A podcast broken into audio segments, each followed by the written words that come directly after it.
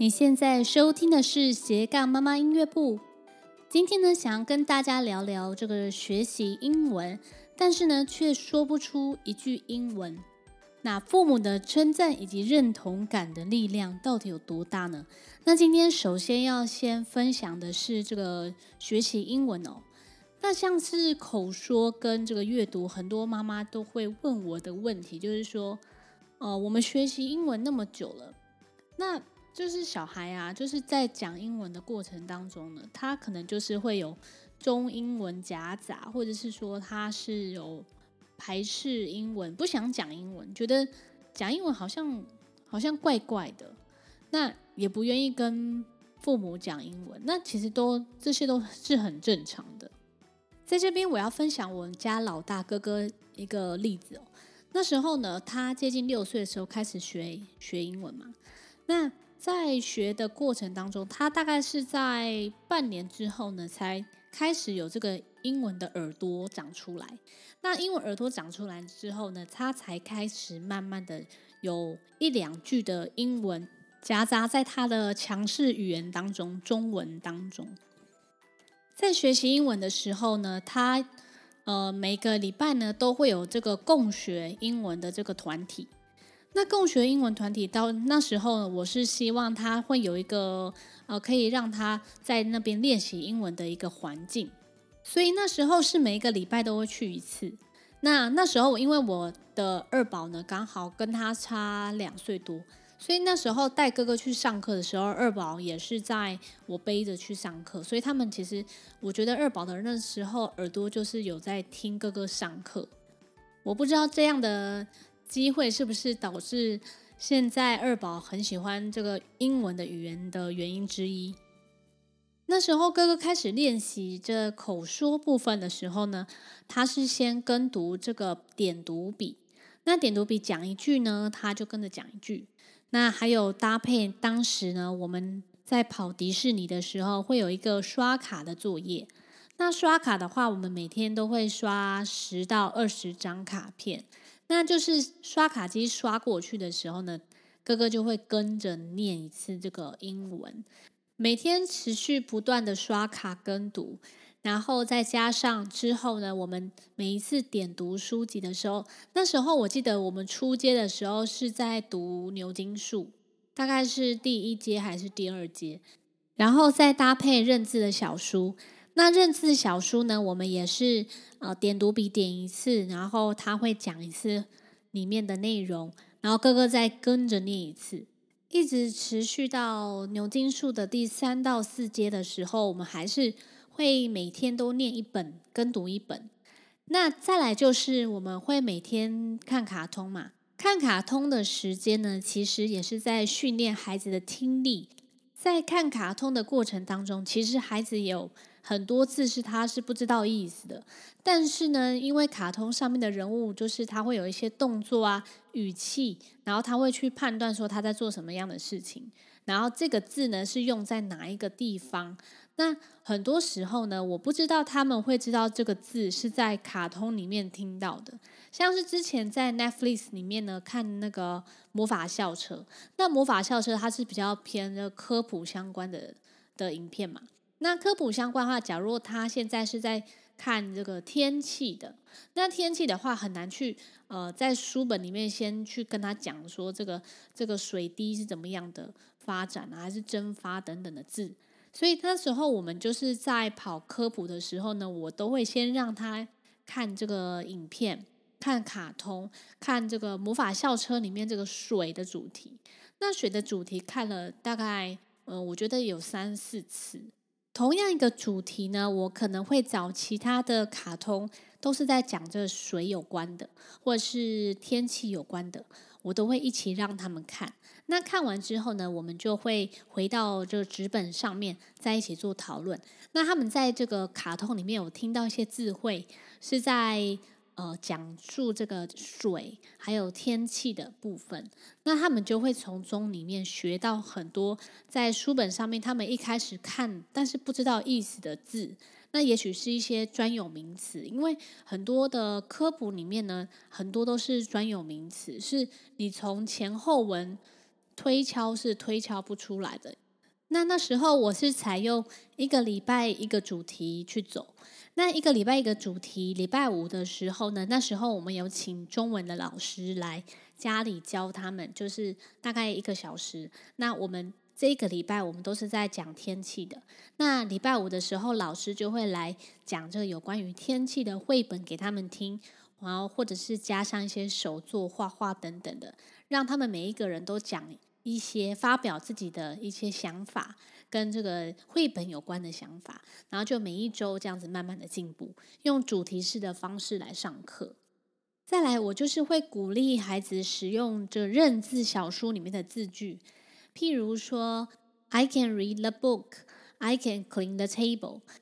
我会在跟他们讲话的过程当中。穿插一些些这些简单的字句，然后慢慢在一边增加一两句一两句这样子。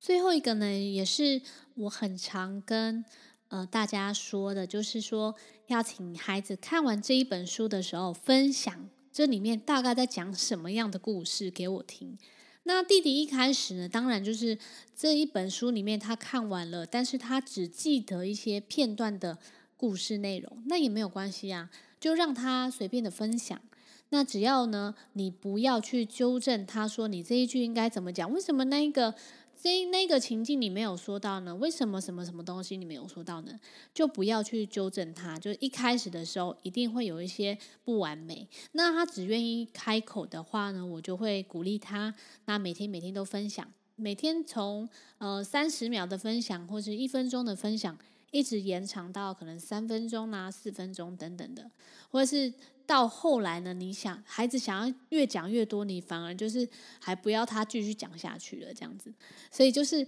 呃，一开始的契机很重要，就是鼓励孩子开口说的这个动机很重要哦。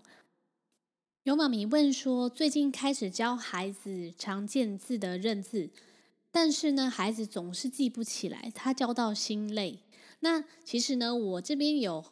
很大的疑问是说，孩子的目前的听力程度到底是在哪里？首先，你要进入呃文字的部分的话，第一个就是要确保孩子有听力的基础。什么叫做有听力的基础呢？基本上呢，他要听得懂一些指令，然后呢，他接触英文听力至少要有半年以上的时间，每天呢都有听英文的这个习惯。然后你才能够进入这个认字的部分。如果孩子连听都还没有听很长的一段时间的话，你就马上叫他认字，那其实孩子的这个认字的过程当中，他是会非常痛苦的，而且他会记不起来。那撇开这个不说，我们先开始进入认字的时候呢，我们的经验是，呃，哥哥是从这认字的小书开始练习的，所以。那时候呢，认字小书里面大概一面只有三句话，三个字，只有三个字而已，就是 I can 做什么这样子，大概只有三个字。然后我们在那时候每一天都会盯着哥哥练习嘛，就是会叫他指读。那在指读过程当中呢，诶，我们家二哥呢，竟然有一天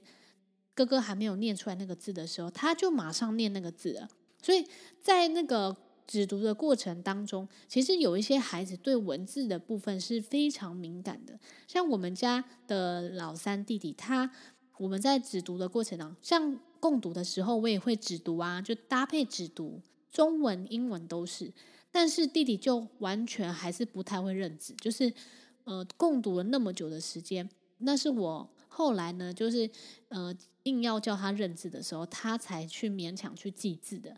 所以我在说的只读的部分，其实也要看各位家长的孩子，他对文字呢是不是属于敏感型的孩子？他是视觉型的孩子呢，还是听觉型的孩子？就是有些孩子呢是对文字的呃视觉的部分、图像啊等等的，他是记得比较快的。那你也许就可以用这个图像的方式让他去记得比较快一点。那当然呢，如果是呃声音的部分比较敏感孩子，呃大部分是属于这一种啦，就是听力的部分比较好的。那听力的话呢，你就是可以往这个听力的部分，然后搭配文字去让他去记起来。那也许话会比较容易上手。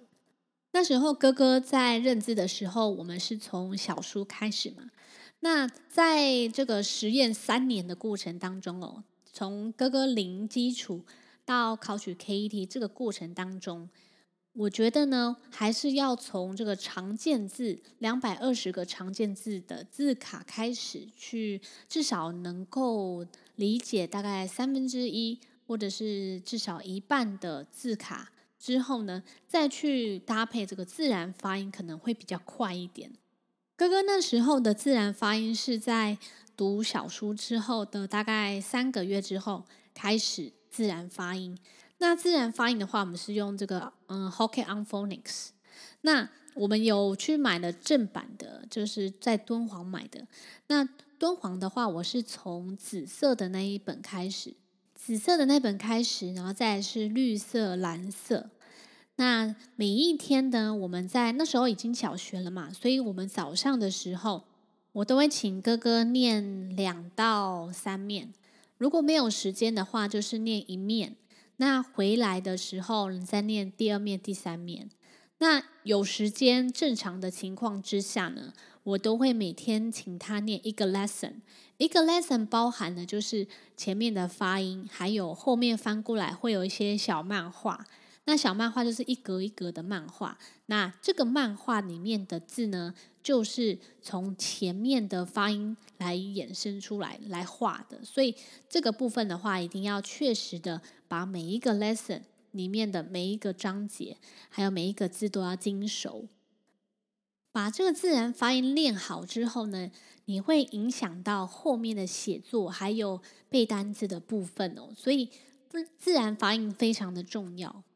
如果你每一天的学习英文时间是三十分钟到一个小时，那你这三十分钟到一个小时呢，你可以分配的是，嗯、假如你的自然发音十分钟，那另外十分钟呢是听音档的部分，十到二十分钟是听音档，那另外的十分钟呢，你可以是只读这个小书，或者是只读其他的好的文章。再来呢，就是呃，也许是常见字字卡的认识，还有最后晚上睡觉之前的共读。那我觉得共读这个部分呢，非常的重要。为什么呢？因为在这个共读的过程当中，你会发现孩子大概程度啊，还有说他的阅读习惯，还有他的阅读有没有偏食，或者是喜欢哪一个方面的主题，你都可以去在白天的时候去做调整。你从共读每一次共读的过程当中，你就会知道说他喜欢哪一种哪一种的主题，然后他有不会的字，还是说他比较抗拒某一些主题，你都可以在共读的时候发现。那在共读的时候呢，我都会一半的书是由他们去选择。另外一半的书是由妈妈去做选择，所以我会在他们挑书的时候呢，他们也会挑他们自己喜欢的嘛。那另外一半呢，就是他们平常不会挑，但是我觉得也很重要的一些知识的绘本，那就是分一半一半这样子。再想跟大家谈谈，就是父母称赞还有这个认同感的这个力量到底有多大呢？像我们家三个都是男生嘛，所以他们都会很想要表现。争取爸爸妈妈或者是妈妈的这个认同。那如果我自己呢，在比如说在弹钢琴的时候，那弟弟某一首歌曲他弹得很好啊，然后就是都没有错音啊，然后也没有发脾气在那边踢椅子什么的，我就会呃称赞他。然后呢，二哥这时候就会说：“哦，妈妈，我是不是也很棒？我刚刚都没有弹错，我刚刚怎么样怎么样？那我是不是也很棒呢？”然后我就会说，嗯，你很棒，两个都很棒。我发现很多的父母就是好像很吝啬的称赞孩子，就会说我们小孩没有怎么样，没有很好啦，这样子。那其实孩子呢也会听，很常听大人在讲什么嘛。那他们会偷听你讲电话，然后你如果你或者是你在跟其他的妈妈讲聊天的时候，他们其实有些也会偷听啊。就是说，妈妈，你们刚刚在讲那个什么什么的，可以可以让我知道吗？我也想要知道。前几天弟弟在念一本书，那我觉得那那本书对于他来说还蛮难的，所以他念完的时候，我就称赞他：哇，弟弟，你这这本念得好棒哦！你这个都知道意思诶，你你也可以讲给我听的。然后呢，二哥这时候就说：“好吗，这个我也早就知道了，我之前也有讲给你听啊，你都没有，你都没有说我很好，你都只有说弟弟很好，就是那种有点在吃醋这样子。所以我现在在称赞他们两个的时候呢，我都会讲说：弟弟，你这边念得很好诶，像上次哥哥这边也念得非常好哦。”所以你们两个都很棒，我相信大家听到有人的称赞，一定会想要把这个好的部分呢继续的持续下去。也许呢，孩子在学校有表现得很棒，或者是考试的时候很好，或者是他当了作业长，还是他写字很漂亮等等的。我觉得回家的时候，如果孩子跟你分享的时候呢，记得就是多多称赞你的孩子，不要说啊，你你这样子就那么高兴喽？考了九十分也没有一百分，也在那边炫耀。我发现很多家长都会讲这一类型的话，那其实久而久之呢，孩子就不会跟你分享，因为你分享的时候，你得到的都是一些比较负面的话。那久而久之的话，孩子就不愿意跟你分享，也不会想要跟你讲。呃，学校发生什么事情呢？那对自己的认同感还有这个价值感呢，可能也会慢慢的越来越少。所以在学习的过程当中呢，不管是学习中文啊、英文，还是别的语言，还是别的事情，学琴啊、练琴等等，都是我觉得家长呢，都是要把。这个孩子有努力的这个部分呢，要放大一点，就是要称赞他，然后要认同他这努力的过程。不要一直想要教孩子怎么样，教孩子做什么样的决定。我觉得很多的时候呢，都要把这个球丢回去给孩子，让孩子去决定说他自己想要什么。如果你自己想要学这个东西的话，你应该呢要有怎么样的作为？还是说你可以协助他说，如果你想要学习这个东西，那我们应该要做哪些努力呢？就把这个球丢回去给他，不要说。呃，每一次都是因为妈妈告诉你应该要做什么，然后你就去做。那所以到最后的时候没有做完，或者是英文哪里没有读好，那哪里考试没有考好的时候呢，小孩跟妈妈的情绪就会都不好，因为妈妈的期望很高。那在这个努力过程当中呢，可能其实妈妈的努力又与期待又比的比小孩多很多。这时候小孩就会觉得很有压力，他到时候会觉得说，这个是妈妈要的，妈妈想要的，所以最后我没有达成这个目的的时候呢，妈妈就会生气，然后我也会生气，因为这个不是我想要的。就像有一次啊，就呃我们在去逛那个师大夜市的时候，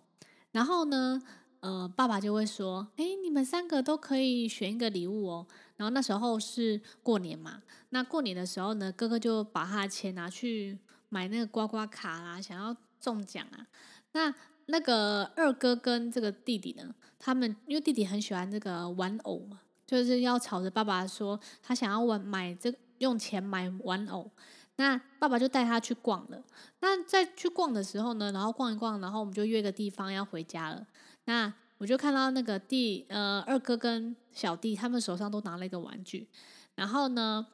爸爸就说：“哎，你看那他们选的玩具有什么的。”然后回家的时候呢，那个弟弟就很开心嘛，因为他选的。然后二哥就默默的跑过来跟我讲说：“妈妈，我今天没有花到钱，因为那个玩具是爸爸选的，爸爸想要我选的，但是那个其实并不是我想要的。”但是因为爸爸一直要他选，然后他不想让爸爸失望，说：“哦，你为什么没选？”所以呢，他只好接受。父母在跟孩子在制定某一个规则，还是说在学习的规则上面呢，一定要跟孩子好好的坐下来，然后呢，由父母还有孩子一起共同讨论你们自己的学习方式，还有学习的目标以及内容是什么。这些呢，都要跟孩子一起做讨论，并不是父母自己决定孩子要做什么什么。然后呢，再跟孩子说你应该要做什么什么东西，然后导致每天都在说你赶快写作业啦，你赶快去做什么，你赶快做什么，然后就到导致亲子紧张。所以在这个学习的时候呢，还是制定任何的计划，你都一定要跟孩子好好的坐下来，把他当一个大人，赋予他责任，然后赋予给他一个空间，由孩子来主导。那那父母可以做一个辅导的动作，然后让他还有你还有家长这个两方呢一起沟通你们的学习目标、孩子的学习内容等等的，这样子在呃我们在操作的过程当中呢，孩子才会有一个责任感。没有达成这个目标的时候，我们再一起来想想办法。看呢，我们这一次的没有达到目的的原因是什么？在一起做探讨，那这个呢，就算是一个成长型的思维哦。这也是我在陪读的过程当中给大家的一点点的小经验。今天的分享呢，就是有关于孩子学习的呃心态，还有家长的陪读方法的一个调整。那也希望呢，我的分享对你有所启发。如果你想要知道更多的英文学习方法，可以到我的粉丝团“三宝妈爱丽丝的生活记录”。我即将在下个月呢，会有一个英文学习的直播分享。我们是如何在两年半从英文零基础到考取儿童剑桥英检的 KET。那有三个秘密呢，想要分享给你。如果你想要参加这个英文直播的免费学习，欢迎你加入我的社团哦。你现在收听的是斜杠妈妈音乐部，我们下次再见喽。